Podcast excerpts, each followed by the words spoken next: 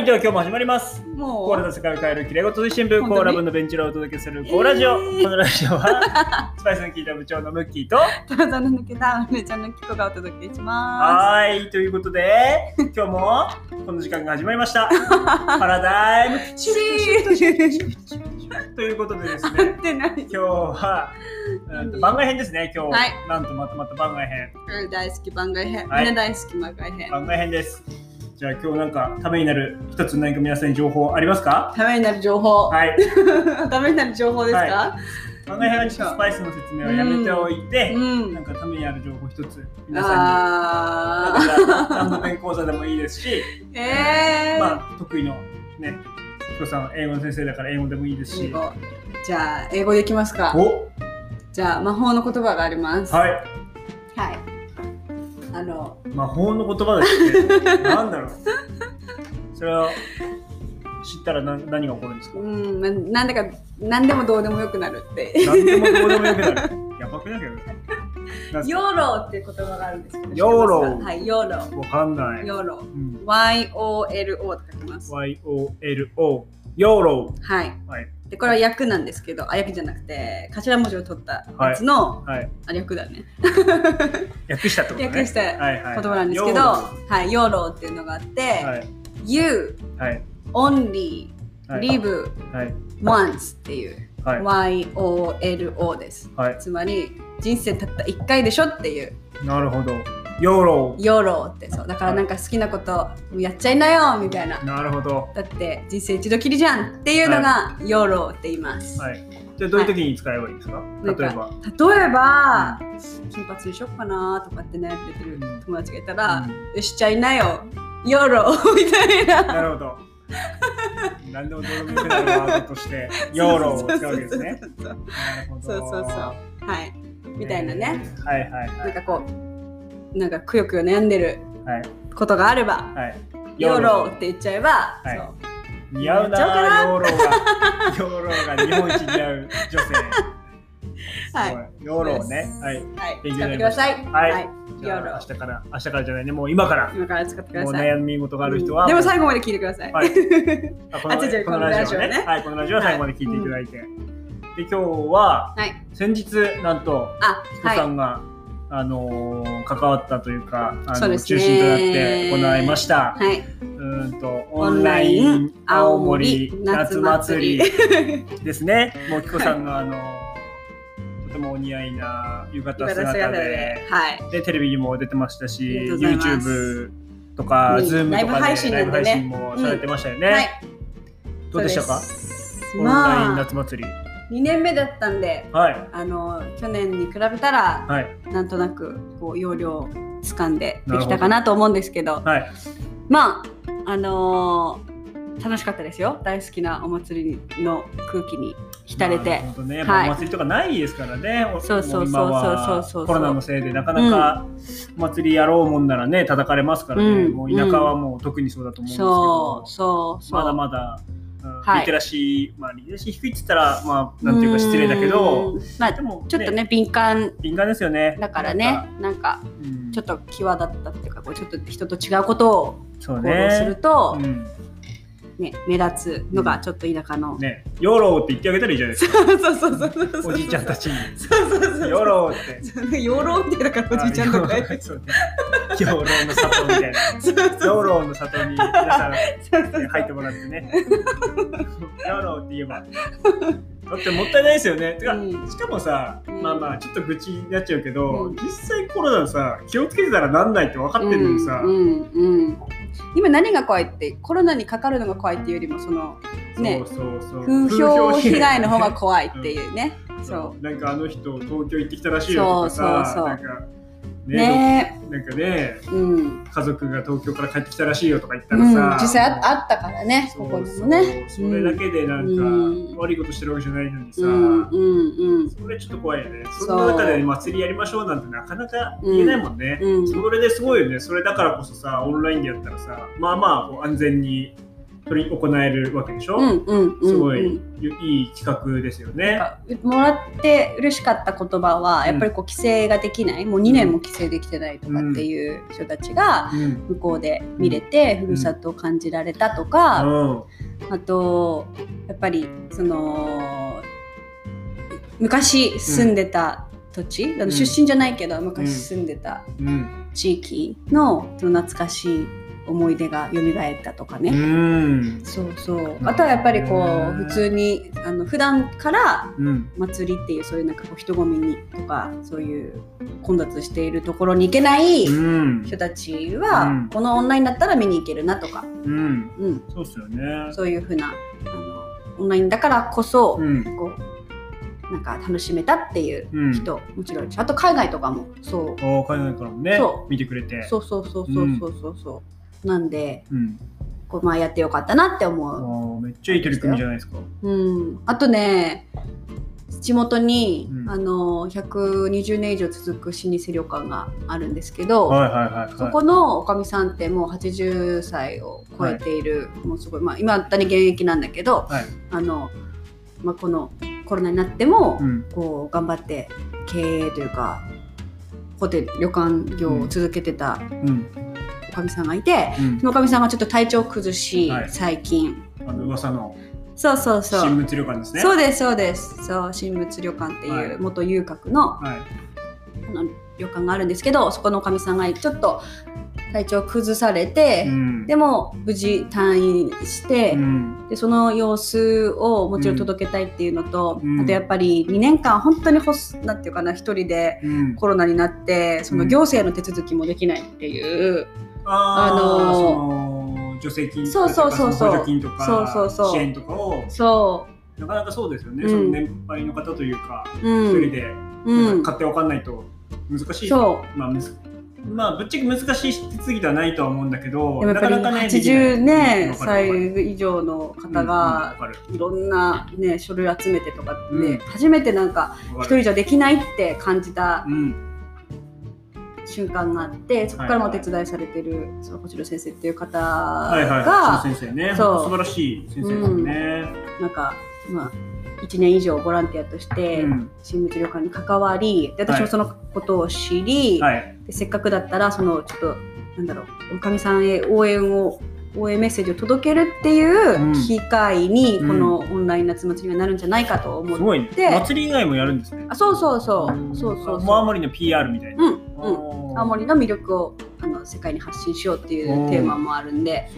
青森いつか来てもらうっていう意味もあるわけですね。そう。新それで。物旅館にいつか泊まりに来てもらおうとか。そう。そうすごい。でそれでなんかねあのーその番組というかその新物旅館を PR する時間があるよっていうことを宣伝したら、うん。本当にそれはね世界あじゃなくて全国各地から一回行ったことあるっていう人たちが集まってくれて、うん。そう元気にしてるか心配にしでしたとか、なんかいつか落ち着いたら行きますとかっていうメッセージがねその時間45分間の枠だったんだけどめっちゃ飛び交ってて、うん。で見返したら香港からも。そうですね「あ知ってる？知ってましたよ。えー、香港にも送りましたよ僕。ありがとうございます。香港のよようさんじゃない。ローさん。ローさんローさんっていう方がメッセージ書いてきたメッセージ返ってきたんだね。私、そのアーカイブをチェックして、香港から来てるよ、おかみさんとかって言ったら、あ、覚えてるこの人とか言って、本当にね、涙ぐむシーンもあったりとかして。僕はその見てたんですよ番組を。見てたけど、うん泣きそうになったもん本ね当に、で おかみさんのちょっと、なんだろう。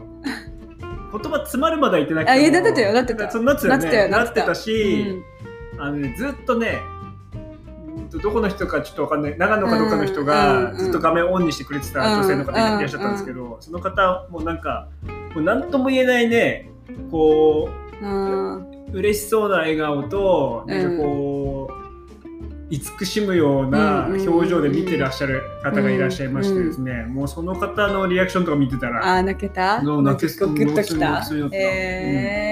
本当に価値あるなと思って。そうそうそうそう。なんかねそれこそ IT なんて全くね、うん。縁ないうん。おかみさんがうん。こういうことをきっかけにあこうやってメッセージできるのねとかう、ん。あこれ生放送なのねとか、うん。本当趣旨も分かってない。分かってないままま出しちゃって、巻き込んでねそうそうそうそうそう。でも本当すごいんだよね。だって素人なのにさ、うん。できるんだよ。そういうなんか中継あみたいななんかテレビ番組みたいなまあまあまのがもうあやろうとできる。やろうとすごいなと思って、うん熱があればできるんですよ。すごいなと思って、うん。その他もうん。ね、いやもうあれは本当いい企画だったと。うん、思ううんうんうん。うん。でなんかこなんだろう。全体的にあのイベントはさまあこうまあなんだやっぱりいろんな人に青森来てほしいっていう趣旨のもと、うん。ぼやっとしたペルソナじゃん。うんうんでさ、うんもうあそこだけはさ、そうね。そこに泊まった人にダイレクトメッセージしてるから、そうそうめっちゃ濃いさ、40そうだよね人ぐらいがさ、うん、来てくれる。40人30人ぐらいが集まってってさうん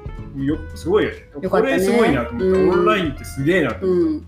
た。やっぱり久々に。毎回さ絶対なんか何やるって言っても、うん。課題になるのは集客なんだよね。うん。絶対、でそのど集のくらい見てくれるかとかってこと？ああまあ、まあ全てのイベントにおいて課題は集客だからね。そう、はい、そう。お金と集客だからね。そう、うんそう。でその集客力っていうのはなんかもちろん戦略もあるけど、ん。やっぱりね普段のね なんだろう。ねそう、うん。って思思う本当、その一回こっきりのイベントにこう出るとかだけではねやっぱりね、うん。集客ってなかなか難しいしね、うん。思った成果っていうかうん。効果は得られないから、うん。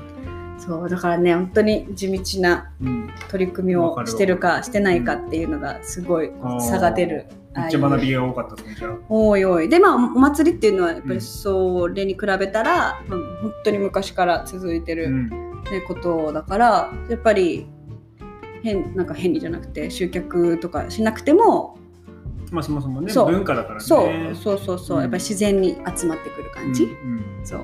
で他の、まあ、個人でいろいろやってる、うん。ね、活動はうん。これから文化を作る側だから、う。んそう。やっぱさ、なんだかんだ言ってさ、めちゃめちゃすごい戦略とかよりもさ、うん。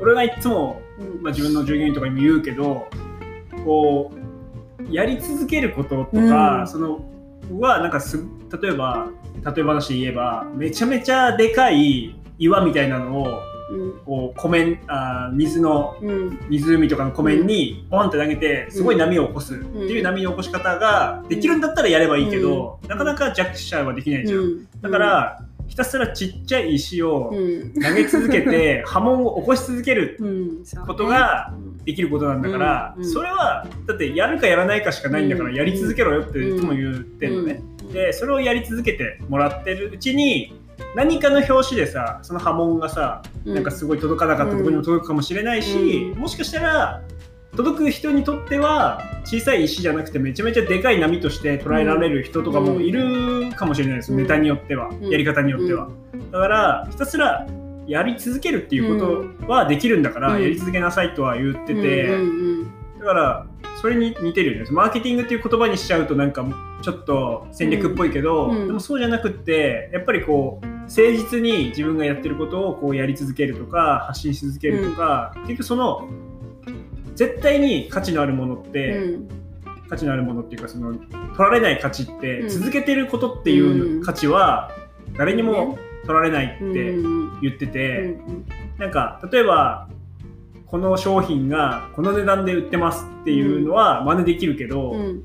でも1年間続けてますよっていうのは、うん。ポンって出た人は1年間続けますよっていうことはもう真似できないわけじゃん、うん。1年経たない1年経った時にはこっちはもう2年続けてるわけだから、うん。まあ、そこの差っていうのは絶対埋められない差ができる、うん。なんかその商品の良し悪しとか値段とかは真似されるかもしれないしもっと上を行かれるかもしれないけど続けるっていうことに関しては、絶対に真似されないから、うん。真似されないというか盗まれないから、うん。続けることはやり続けましょうとうん。言い続けてるんだけど、うん。うん。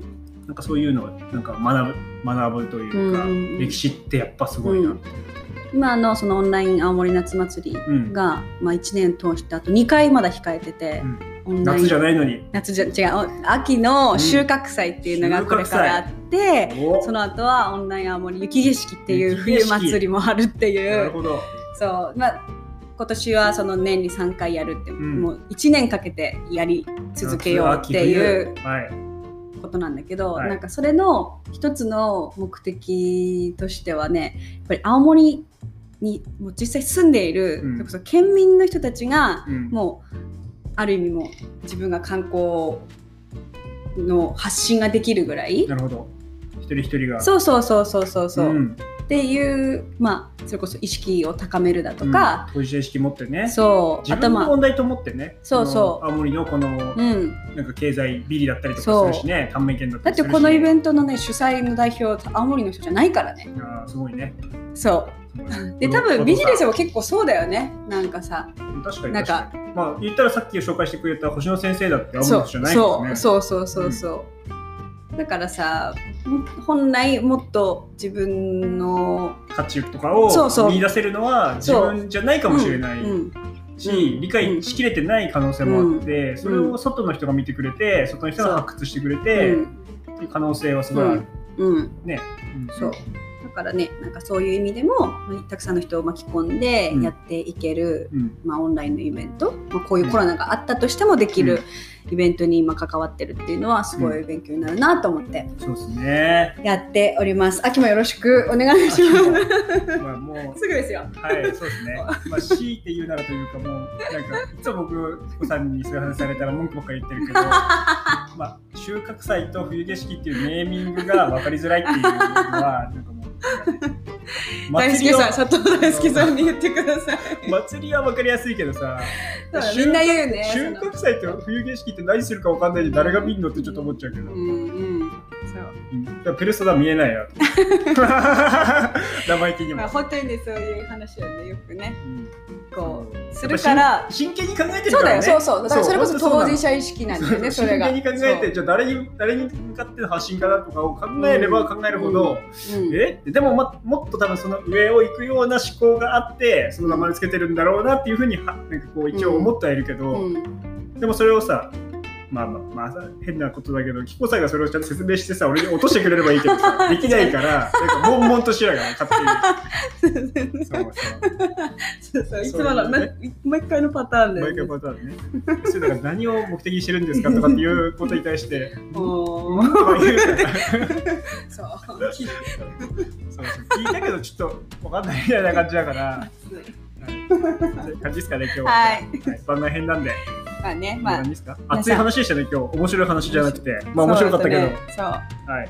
はい。っていうはい感じだっていう感じね。ですね、まあ、いつも最後まで聞いてくださって本当にありがとうございます、今日の覚えた言葉は？ YOLO じゃあ皆さんおやすみなさい。はい、バイバイ。